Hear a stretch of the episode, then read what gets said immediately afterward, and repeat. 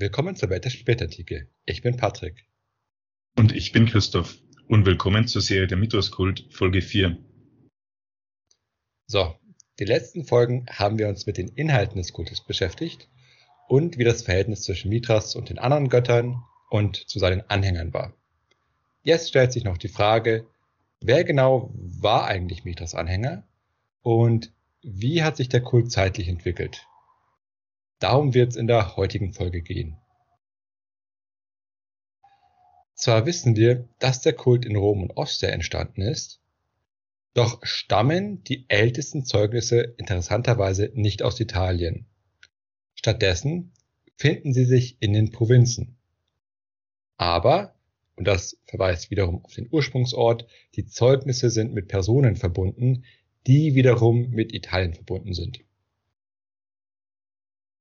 So findet sich zum Beispiel eine Weiheinschrift in Frankfurt-Heddernheim. Sie stammt von einem Hauptmann von Hilfstruppen, die sich aus Italikern zusammengesetzt hat. Also hier wieder Italien. Diese Inschrift wurde wohl circa 90 nach Christus angebracht. Der Kult kam also aus Italien und zog dann von dort an den Rhein und auch an die Donau. Das geschah durch Truppen, die in Italien rekrutiert und dann an die Grenzen geschickt wurden. Und mit diesen Soldaten kamen auch normale römische Bürger und Zollpächter, die dann eben den Kult mit sich gebracht haben. Auch wurde seit Kaiser Trajan die Einwanderung und gezielte Ansiedelung von Römern nach Dalmatien betrieben.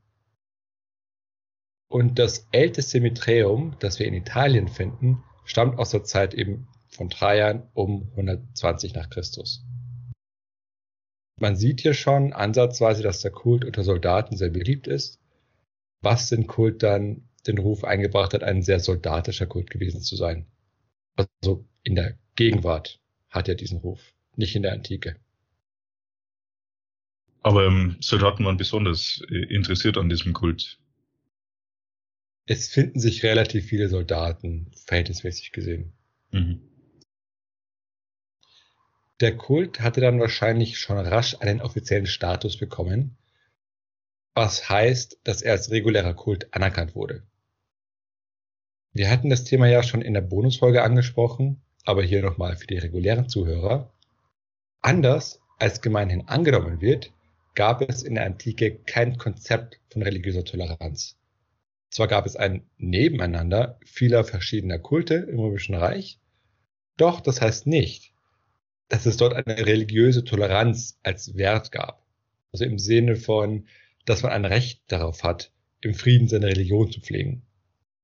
Sondern stattdessen hatte sich der Staat bzw. eben die politische Führung immer vorbehalten, gegen einen Kult vorzugehen, ihn zu verbieten und seine Anhänger zu bestrafen und zu verfolgen, wenn man es als politisch opportun bzw. notwendig angesehen hatte. Das heißt, es gab eben keine Vorstellung davon, dass man jetzt ein Gericht anrufen konnte, um sich gegen die Verletzung seiner Rechte zu wehren. Denn der Staat konnte einem Kult auch die rechtliche Anerkennung versagen. Und das wohl prominenteste Beispiel wäre natürlich das Christentum. Das hat ja erst unter Kaiser Konstantin Anfang des vierten Jahrhunderts eine rechtliche Anerkennung bekommen.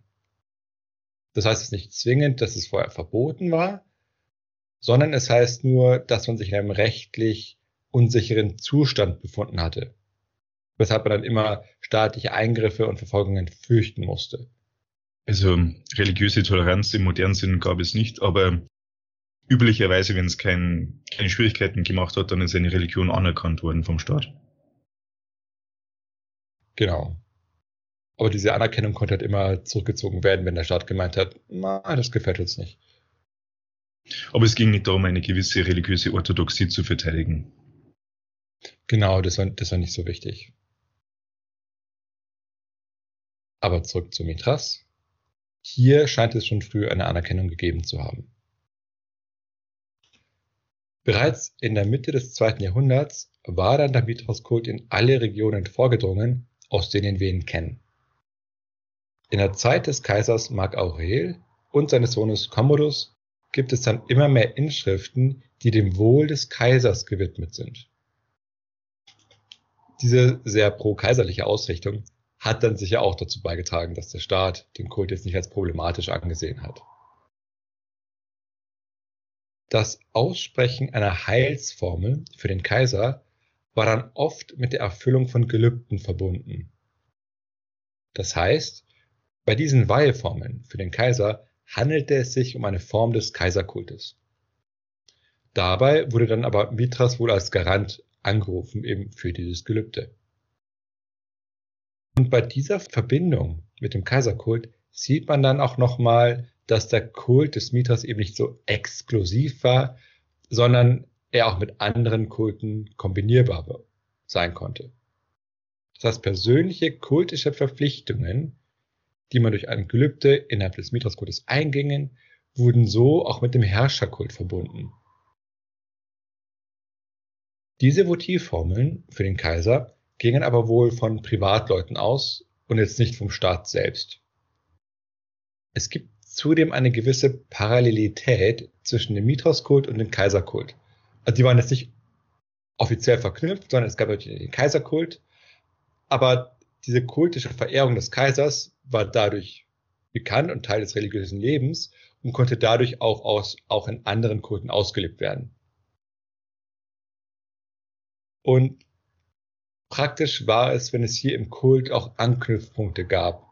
So haben wir ja in den vergangenen Folgen gesehen, dass Mithras als der unbesiegte Gott galt, also Invictus. Und diese Bezeichnung fängt nun auch an, bei den Kaisern aufzutauchen. So tragen dann die Kaiser den Ausdruck Invictus häufiger in ihrer offiziellen Kaisertitulatur. Das konnte dann im Kultbereich dann auch zu einer gewissen Gleichsetzung von Mithras und Kaiser führen. Man baut also ein Miträum für den Gott, bringt aber eine Weihinschrift für den Kaiser an. Und es gab später auch einige Kaiser, die selbst solche Bauten gestiftet hatten. Doch trotzdem wurde Mithras nie zum offiziellen Herrscherkult erhoben oder wurde auch in einen offiziellen Festkalender aufgenommen. Wobei man jetzt natürlich darüber spekulieren kann, woran das jetzt lag. Es war wahrscheinlich doch nicht der Mainstream, oder? Ja, wahrscheinlich war es halt nicht verbreitet genug, denke ich mal.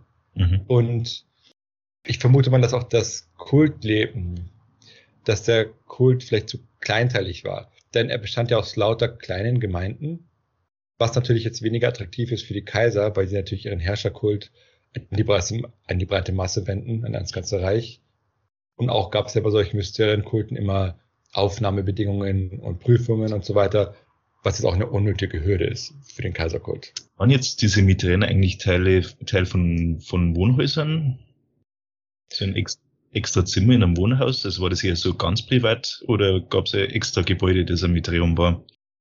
Das waren in der Regel extra Gebäude. Also mit Vorliebe hat man die auch in so so höhlenartige Dinge eingebaut. Mhm. Also man, man dann findet ja auch eben, äh, dass man auch so untergottmäßig, dass du da wirklich ähm, heruntersteigen musst. Also jetzt sind die nicht tief, aber äh, eher in der mhm. Höhle und nicht im ähm, Privathaus. Okay. Die Teilnahme an einem Kult durch Soldaten wurde aber jetzt toleriert und vielleicht auch gefördert. Jetzt haben wir eben darüber gesprochen, was den Kult vielleicht ein bisschen unattraktiv gemacht hat, so als großen staatlichen Kult. Aber das heißt natürlich nicht, dass er nicht trotzdem staatstragend war. Also dass es eine sinnvolle Säule war sozusagen. Denn er war ja immer noch perfekt mit dem Kaiserkult kompatibel. Denn Sol Invictus, der im Mithras-Kult ein treuer Begleiter des Mithras war, war ja auch ein Gott des Vertrages und der Loyalität. Und damit war natürlich perfekt herrschaftskonform. Seit dem Kaiser Commodus und den Severan, also wir sprechen hier also vom Ende des zweiten und Anfang des dritten Jahrhunderts, wurde dann der Gott Sol Invictus von den Kaisern besonders hervorgehoben. Die Kaiser trugen dabei neben dem Invictus auch andere Beinamen wie der Gott Mithras, wie zum Beispiel Begleiter, Bewahrer oder Beschützer, was eben auch Beinamen des Mithras waren. Das lag jetzt natürlich nicht daran, dass sie vom Mithras-Kult beeinflusst waren, sondern hier sieht man einfach die typischen Rollen, die einen guten Herrscher ausmachten. Ja, er, er bewahrt das Reich, er beschützt die Bewohner und so weiter. Und natürlich gibt es hier dann auch Schnittmengen und gewisse Parallelen zur Götterwelt. Natürlich, äh, ein Herrscher soll sich ja an diesen Idealen orientieren. Gerechtigkeit, genau. Güte und so weiter. Und in dieser Zeit, also im zweiten und dritten Jahrhundert, tauchte dann auch der Sonnengott vermehrt auf Münzen auf. Und der öffentliche Zuspruch für Sol Invictus hatte dann sicher auch eine positive Wirkung auf den Mithras-Kult. Und auch konnte der Mithras-Kult dann von seinen Anhängern so interpretiert werden, dass er durch seine Teilnahme am Kult gleichzeitig auch den offiziellen Sol-Kult pflegte. Mithras konnte zudem auch als Schutzgott des Herrscherhauses interpretiert werden. Ja, denn Mithras wurde ja auch mit dem Sonnengott gleichgesetzt. Wir hatten ja diese seltsame Konzeption, Mithras wird mit der Sonne identifiziert, Sol auch. Sie sind irgendwie verschiedene Gestalten, aber irgendwie trotzdem die gleiche Assoziationsweise. Und die Sonne, beziehungsweise der unbesiegte Sonnengott, wurde ja auch ganz offiziell vom Kaiser verehrt. Das heißt, er ist Teil dieser ganzen Assoziation, sage ich mal. Im vierten Jahrhundert vermehren sich dann die Zeugnisse des Mithras-Kultes, ja, während sie im dritten Jahrhundert abgenommen hatten. Diese Abnahme lag aber wohl eher an den Wirren des dritten Jahrhunderts. Wir hatten ja in den früheren Serien immer mal wieder das dritte Jahrhundert als Zeit der großen Instabilität beschrieben. Und auch die Zeugnisse für andere Kulte sind deshalb damals zurückgegangen. Und Diokletian hatte er dann mit seinen Reformen Ende des dritten Jahrhunderts und der Errichtung der Tetrarchie wieder etwas Stabilität ins Reich gebracht. Und nachdem er dann abgedankt hatte, weihten dann seine Nachfolger Demitras einen Altar in Carnuntum, dem heutigen Bad Deutsch Altenburg in Österreich, und da erklärten sie den Mithras zum Schutzherren des Reiches. Und auch wurden in dieser Zeit heruntergekommene Miträen wieder instand gesetzt. Also man sieht, dass hier die Kaiser durchaus diese Verbindung sehen und wie, wie es gut ist, alles zusammenpasst mit der Sonne, weswegen sie dann auch zum Schutzherren ernennen. Die späteste Neuerrichtung eines Heiligtums stammt dann aus dem Jahre 325 in Rheinland-Pfalz. In Rom beziehungsweise dem Westreich gab es dann in dieser Zeit eine gewisse heidnische Erneuerung. In der Forschung sprach man auch manchmal von der heidnischen Renaissance. Das heißt, es gab eine kulturelle Blüte und Vertreter der Oberschicht rühmten sich dann auch der Priesterämter, die sie ausübten. Und das schloss dann auch die Mithras-Priesterschaften mit ein für die, die unsere Bonusfolgen gehört haben, da hatten wir eben schon diese Veränderung im Heldentum angesprochen im vierten Jahrhundert mit dieser Renaissance. Und das war nämlich eine durchaus neuere Entwicklung, dass jetzt auch Oberschichter zum Beispiel Mithras Priesterschaften mit ihren Inschriften aufnehmen. Denn es war zwar an sich nichts Ungewöhnliches, dass es gehobene Leute ihre Ämterlaufbahn in Inschriften festhielten und Priesterämter waren dann auch immer sehr prestigeträchtig, aber in der Regel hat man nur Ämter aus offiziellen, öffentlichen großen Kulten eingetragen. Wenn jetzt so kleinere, randständigere Kulte oder eben Mysterienkulte üblicherweise vor dieser Zeit nicht eingetragen wurden. Und das änderte sich jetzt. Das heißt, dass wir jetzt häufiger Inschriften mit Mitras finden, also in, in, in, der, in Ämterlaufbahnen, hängt weniger mit dem Mithras-Kult an sich zusammen und mit größerem Erfolg oder so, sondern mit der allgemeinen kulturellen Veränderung in dieser Zeit. Möglicherweise handelt es sich dabei nämlich um eine Protestaktion der Oberschicht, die eher konservativ war, gegen die neue kaiserliche Religionspolitik. Denn, wir hatten ja Konstantin erwähnt, und mit ihm begannen die Kaiser ja das Christentum immer mehr zu fördern, während man gleichzeitig immer mehr gegen heidnische Kulte vorging. Ja, schon Konstantins Söhne zum Beispiel erließen dann die ersten anti-heidnischen Gesetze, die dann einige Kulte dann bereits einschränkten oder verboten. Das heißt, das Heidentum wurde also langsam aus dem öffentlichen Bild gedrängt und mit Kaiser Gratian weigerte sich jetzt auch der erste Kaiser, den Titel Pontifex Maximus zu tragen. Das war ja das höchste offizielle Priesteramt im Reich. Und die Oberschicht reagierte dann eben wohl mit Trotz und stiftete dann verstärkt Miträen oder auch andere Heiligtümer. Und dabei spielte in Rom sicher auch eine Rolle, dass der Mithras-Kult ja auch von hier stammte und entsprechend verankert war. Wie stark jetzt der Kult selbst lebendig war, lässt sich aber nicht sagen. Denn es ist natürlich eine Sache, wenn jetzt Stifter Dinge renovieren oder stiften und eine andere Sache, ob das jetzt noch genutzt wird. Kaiser Theodosius wiederum verbot dann im Jahr 391 alle heidnischen Kulthandlungen. Also auch im privaten Bereich, nicht mehr nur noch im öffentlichen. Wobei sich die heidnischen Kulte natürlich noch eine Weile gehalten haben. Also besonders privat sowieso. Aber die Luft wurde schon merklich dünner. Und aus dieser Zeit, also Ende des vierten Jahrhunderts, stammen dann die spätesten Zeugnisse des Mithras-Kultes. So könnte man sagen, diese Vorstellung, dass der Mithras-Kult ein ernsthafter Konkurrent des Christentums war, kommt aus diesen zwei Gründen, aus zwei Gründen, nämlich erstens, dass er ungefähr zeitgleich zum Christentum entstanden ist und ähm, die christlichen Autoren sich ein bisschen an dem abgearbeitet haben. Und dann zweitens aus diesem Grund hier diese Konkurrenz äh, oder diese Trotzbewegung. Es ist schwer zu sagen, woher diese Ansicht genau gekommen ist. Ich vermute, weil man wahrscheinlich mehr Zeugnisse von diesem Kult gefunden hat und dann, äh, er war re relativ neu sozusagen, und man dachte sich, ah, okay, der wird jetzt erfolgreicher.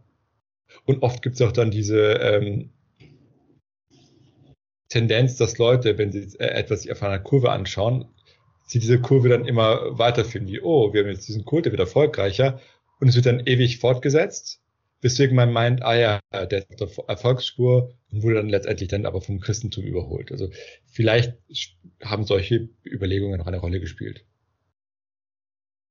Okay, schauen wir uns jetzt mal an, wer beim Mithras Kult mitgemacht hat. Beim Kult konnten nur Männer mitmachen.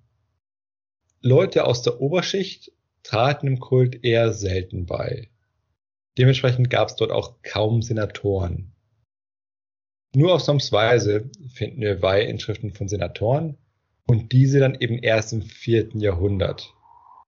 Aber wie gesagt, der Kontext hier ist halt eben deutlich komplizierter. Denn Senatoren waren ja allgemein sehr konservativ. Deshalb findet man sie auch in Mysterienkulten eher selten im Vergleich zu anderen Menschen. Denn Mysterienkulte waren ja eher nicht Mainstream-Kulte und galten auch als weniger schicklich für so einen Senator. Man war stattdessen sehr traditionsbewusst und hielt sich dann an die traditionellen römischen Kulte. Aber wie gesagt, es hatte sich ja dann so geändert mit dem Aufkommen des Christentums, dass dann heidnische Kulte allgemein dann eben mit römischer Tradition verknüpft wurden, auch wenn sie jetzt nicht so mainstreamig waren. Auch der Ritterstand fehlt bei den Anhängern des Mithras-Kultes. Die einzige Ausnahme waren dann Ritter, die aus dem Kommandobereich kamen. Und selbst Stadträte finden sich seltener im Kult. Wobei es natürlich regionale Ausnahmen gab, wie zum Beispiel in der Donauregion. Kultmitglieder sind hingegen oft Soldaten, wir hatten es angedeutet, Angehörige des niederen Verwaltungsdienstes normale Bürger oder auch Freigelassene. Bei der Analyse der Zusammensetzung der Kultanhänger müssen wir uns auf Inschriften verlassen. Also wer bezahlt ein Heiligtum oder ein Reliefaltar oder sonstige Anlage. Hierbei müssen wir aber aufpassen, weil Inschriften natürlich auch immer eine sehr problematische Quelle sind. Ja, denn dort finden wir naturgemäß hier nur Leute, die einen entsprechenden Wohlstand hatten. Ja, denn so eine Inschrift kostet ja auch was. Wer diese Anlagen mit diesen Inschriften jetzt aber benutzt hat, nachdem sie von einem reichen Spender gesponsert wurden, lässt sich nicht aus den Inschriften konstruieren, denn die verweisen immer nur auf die Stifter selbst. Schauen wir uns also die Soldaten an. Ich hatte ja schon das Mitreum in Bad Deutsch äh, Altenburg erwähnt. Der Ort fungierte damals als Truppenstandort. Auch an anderen Orten finden wir eine Verbindung zwischen Mitreum und Truppen. Ganze Kollegien von Unteroffizieren gehörten zum Kult und weihten dann den Mithras unter anderem Altäre.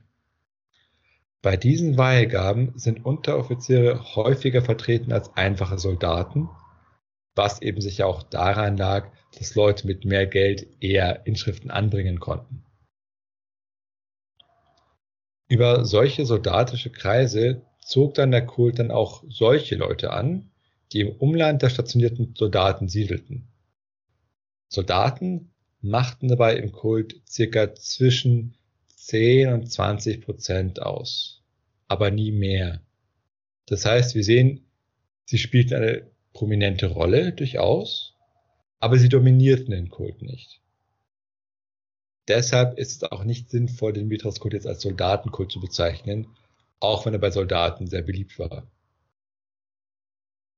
Auch ehemalige Soldaten blieben dem Mithras oft treu, nachdem sie entlassen wurden nach dem erfolgreichen Abschluss ihrer Dienstzeit. Denn wenn man in seiner Soldatenzeit in den Kult initiiert wurde, und seine Dienstzeit dann auch überlebt hat, war ja Mithras sicher auch vertrauenswürdig. Wir sprechen ja davon 20 Jahren oder wie lang war die übliche Dienstzeit? Ja, ja, schon eine Weile. Ich glaube 20 Jahre. Wie wahrscheinlich war das überhaupt, äh, das zu überlegen? Hm, ich überlege gerade. Wahrscheinlich war sie jetzt nicht einmal so, so gering. Ansonsten hätten sie ja deutlich mehr Probleme gehabt mit den Truppen. Ähm, ja, man muss überlegen, es gibt ja viele Todesarten, selbst als Soldat. Ich glaube, bis zum 19. Jahrhundert sind die meisten Soldaten an Krankheiten gestorben. Ähm, ja, ja. Das wird im Römischen Krieg, äh, im Römischen Reich wahrscheinlich auch nicht so anders gewesen sein. Aber ja, also ich hätte trotzdem lieber irgendeine Verwaltungsaufgabe übernommen. Eine weitere wichtige Gruppe im Kult waren Verwaltungsbeamte. Es sind viele Inschriften von Zollbeamten erhalten. Und auch Sklaven, die Teil der Zollverwaltung waren, stifteten Altäre. Der Kult wurde dabei oft innerhalb der Familie weitergegeben. Also an Söhne oder Brüder oder auch Väter und Onkel und so weiter. Es konnte ja auch so sein, dass du jetzt im Mithras-Kult initiiert wurdest und dass dann, dann später dein Vater nachgefolgt ist. Die Weihinschriften wurden dabei in der Regel zum Wohl bzw. zum Heil einer Person oder der Familie gestiftet. Die Familie wurde in der Regel auch in die Gebete aufgenommen. Und das schloss auch natürlich die Frauen mit ein.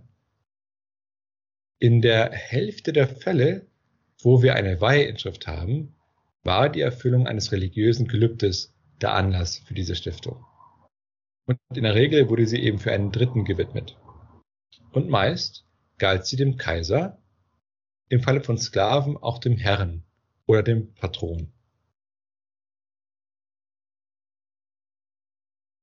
Zwar konnten Leute unterschiedlicher Schichten am Kult teilnehmen, aber die gesellschaftlichen Unterschiede wurden dadurch nicht aufgehoben. Bei Weihgaben wurden immer auch Rang des Stifters mit erfasst und dem Mitglied wurde eine gewisse Rolle zugewiesen und dazu gehörte auch die Unterordnung unter den Höherrangigen. Gleichzeitig werden sich einige Leute, darunter Soldaten, durch die Teilnahme am Kult auch Aufstiegschancen erhofft haben. Denn Kultgemeinschaften konnten sicher auch als Netzwerke dienen. Und dann konnte es womöglich auch von Vorteil sein, beim selben Kult mitzumachen wie der Vorgesetzte zum Beispiel. Ist vielleicht heute ja ähnlich, da gibt es ja auch bestimmte Vereine und Organisationen, wo man dann mitmachen ja, kann. Oder ich glaube, in, in einigen Ländern ist auch, sind gewisse Parteizugehörigkeiten immer sinnvoll. ja, natürlich. Immer, wenn man sich kennt und vor allem auch in solchen Funktionen. Ist doch klar, dass man sich dann gegenseitig weiterhilft. Ja. Der Kult war dann entsprechend auch in Schichten beliebt, die Aufstiegschancen hatten und autoritätsorientiert waren. Und so finden sich dann auch viele soziale Aufsteiger im Kult. Soweit zu seiner Ausbreitung und den Anhängern des Kultes. Was ist also aus dem Kult selbst geworden? Im 5. Jahrhundert sind keine weiter betriebenen Mitränen mehr belegt. Auch die Münzfunde, die wir aus Mitränen haben, zeigen nur Münzen aus dem 4. Jahrhundert. Und hier, und hier zeigt sich wieder, was für eine nützliche und vielseitige Quelle Münzen sind. Man kann sie also auch nutzen für ungefähre Datierungen. Der Mithras-Kult verschwand interessanterweise früher als andere Mysterienkulte, wie etwa der Isis-Kult. Der war selbst noch im Mittelalter bekannt. So viel dazu, dass der Mithras-Kult eine große Konkurrenz zum Christentum gewesen sein soll. Selbst im vierten Jahrhundert werden die Hinweise auf tatsächliche Benutzung der Mithraeen seltener. Das kann man sehen, wenn man die Gebrauchskeramik in den Mithraeen untersucht. Wir hatten ja eben diese Kultmale erwähnt, die gemeinsam eingenommen wurden. Und da hat man natürlich auch entsprechendes Material genutzt. Und dieses Material ist natürlich ein wichtiges archäologisches Zeugnis. Und hier können wir aber sehen, dass dann schon im vierten Jahrhundert diese Zeugnisse verschwinden. Es werden zuweilen auch viele Münzen in den Mitränen gefunden. Was natürlich interessant ist, na, denn wieso werden die nicht von den Leuten mitgenommen? Wahrscheinlich wurden einige Mitränen aus religiösen Motiven zerstört, wobei hier eben christliche Autoren, wie zum Beispiel Augustinus, gepredigt hatten, dass man bei der Zerstörung von Tempeln kein Gold mitnehmen soll. Denn man wollte nicht den Eindruck erwecken, dass man nur aus Raffgier heraus handelt. Ah, und das hat funktioniert anscheinend. Anscheinend. Zumindest in, ein, also zumindest in den Fällen, wo wir die Münzen gefunden haben. Nicht alles Gold mitnehmen so. Gerade in der zweiten Hälfte des vierten Jahrhunderts wurden durch Christen Miträen zerstört.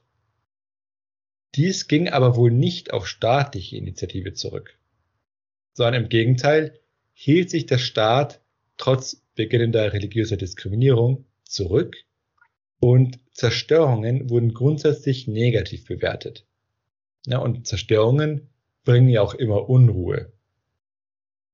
Gleichzeitig verfügte auch eine Synode, dass Christen, die nach der Zerstörung eines heidnischen Heiligtums gelyncht wurden, nicht als Märtyrer gezählt werden sollen. Das heißt, auch die Kirche in Form eben der Hierarchie war eher zurückhaltend und hat es jetzt nicht propagiert, dass man Dinge zerstören soll. Anders als Kirchenväter zum Beispiel. Ja, die fanden die Zerstörungen schon gut. Jetzt stellt sich natürlich die Frage, wie repräsentativ denn eben die Autoren für die Kirche und die Gläubigen selbst sind.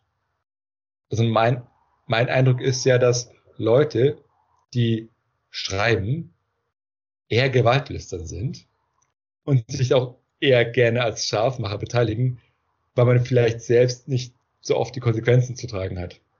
Ja, wenn man andere Leute aufruft, irgendetwas zu tun, ist man selbst der Fein raus. Gerade wir hatten es ja erwähnt, Einige Christen wurden ja durchaus gelyncht, wenn sie das getan mhm. hatten. Ähm, wenn man aber nur äh, eine Predigt schreibt und es sagt, ist man natürlich selbst nicht Ziel eines Gegenangriffes. Und dann müssen wir natürlich aufpassen, äh, wie repräsentativ unsere Textquellen sind. Und wir müssen auch bedenken, dass jetzt auch die Überlieferung bestimmte Quellen bevorzugt. Ja, denn wir müssen ja bedenken, das Christentum hatte sich ja schließlich durchgesetzt und da werden vielleicht eher Schriften, die sehr aggressiv sind, abgeschrieben und dadurch überliefert, weil die ja passen dieses, in diesem Narrativ des Triumphs, während moderierende oder kritische Schriften dann eher weniger interessant sind. Ja, du hast es ja schon mehrmals betont, um ähm, Dokumente aus dieser Zeit zu überliefern, mussten ähm, Mönche oder irgendwelche Leute aktiv noch weiter abschreiben, damit die uns erhalten bleiben. Genau. Das heißt, all unsere Quellen unterliegen immer dem, dem Überlieferungsinteresse der späteren Leute. Weswegen wir immer eine gewisse Verzerrung haben. Einige Miträen scheinen auch zerstört worden zu sein, nachdem sie schon seit einigen Jahrzehnten verlassen waren. Das kann man nämlich durch die Untersuchung von Sedimentablagerungen und Erosionen feststellen, die der Zerstörung vorangingen. Jetzt ist natürlich die Frage, warum hat man dann überhaupt Mitränen zerstört, wenn sie eh nicht mehr benutzt wurden? Das ist ja auch äh, eine interessante. Das hing wahrscheinlich eben mit der Vorstellung zusammen, dass es ja trotzdem dämonische Behausungen waren. Und ich hatte ja schon erwähnt, dass heidnische Statuen ja auch als heidnische Götter tatsächlich identifiziert wurden. Und aus christlicher Sicht waren das ja Dämonen. Das heißt, selbst wenn der Leute nicht mehr zum Kult gehen, kann ja trotzdem ein Mitreum gefährlich sein, so aus spiritueller Sicht. Weswegen dann vielleicht sich Christen gefunden haben, die dann diese Mitreien zerstört haben. Und dann auch kein Geld genommen haben, weil es tatsächlich um die Dämonenbekämpfung ging. Okay, welche Faktoren haben jetzt also zum Untergang des Kultes beigetragen? Der Mithras-Kult war nicht hierarchisch untereinander untergliedert und die Kultgemeinschaften waren sehr vereinzelt und nicht miteinander vernetzt. Das heißt, dadurch gab es keinen übergreifenden, überregionalen Zusammenhalt zwischen den Miträen und den Gemeinschaften. Und dadurch gab es natürlich auch keinen organisierten Zusammenhalt, was den Kult dann natürlich von außen angreifbar gemacht hat. Auch hatte der Mithras-Kult ein starkes lokales Element, das zudem eine starke Bindung an den Herrscher beinhaltet hat. War man als Mithras-Anhänger also stark auf den Kaiser ausgerichtet, war eine Hinwendung zum Christentum natürlich jetzt attraktiv. Hinzu kam, dass Christus ja auch eine Lichtgottheit ist. Denn in der ganzen theologischen und liturgischen Sprache wimmelt es ja von Licht. Und wir wissen auch, dass es Mithras-Anhänger gab, die zum Christentum konvertiert sind. Aber auch eine Weile Bräuche aus dem Mithras-Kult weitergepflegt haben. Die haben die dann einfach die alten Bräuche mit ihrer neuen Religion kombiniert. So verbeugten sich zum Beispiel einige ehemalige Mithras-Anhänger morgens vor der Sonne, wenn sie zur Kirche gingen. Wir wissen davon aus Schriften von Kirchenvätern, die sich wiederum über diese Praxis beschwert hatten. Sie hätten es ein bisschen unauffälliger machen sollen. Ja, ja, da, da sieht man, dass die Kirche jetzt nicht so drauf war, ah, okay, möglichst viele Anhänger, sondern sie wollten schon richtige Christen haben mit einer richtigen Absagung von heidnischen Kulten. Und dann hat es natürlich nicht gepasst, wenn dann plötzlich solche komischen Praktiken kommen. Mhm. Okay. Der Kult ist also langsam untergegangen und das führt uns ans Ende der Serie. Wir hoffen, euch haben die Folge und auch die Serie gefallen dann lasst doch ein Like da oder ein Abo bei YouTube oder Patreon oder ein Trinkgeld bei Coffee. Wie geht es jetzt weiter? In der nächsten Serie wird es um den Zoroastrismus gehen. Momentan bin ich noch mitten in den Recherchen, weshalb es eine kleine Pause zwischen den Serien geben wird, wo ich dann die Skripte schreibe. Und wir hoffen natürlich, dass diese Pause möglichst kurz sein wird. Also dann, bis zur nächsten Folge. Bis zur nächsten Folge.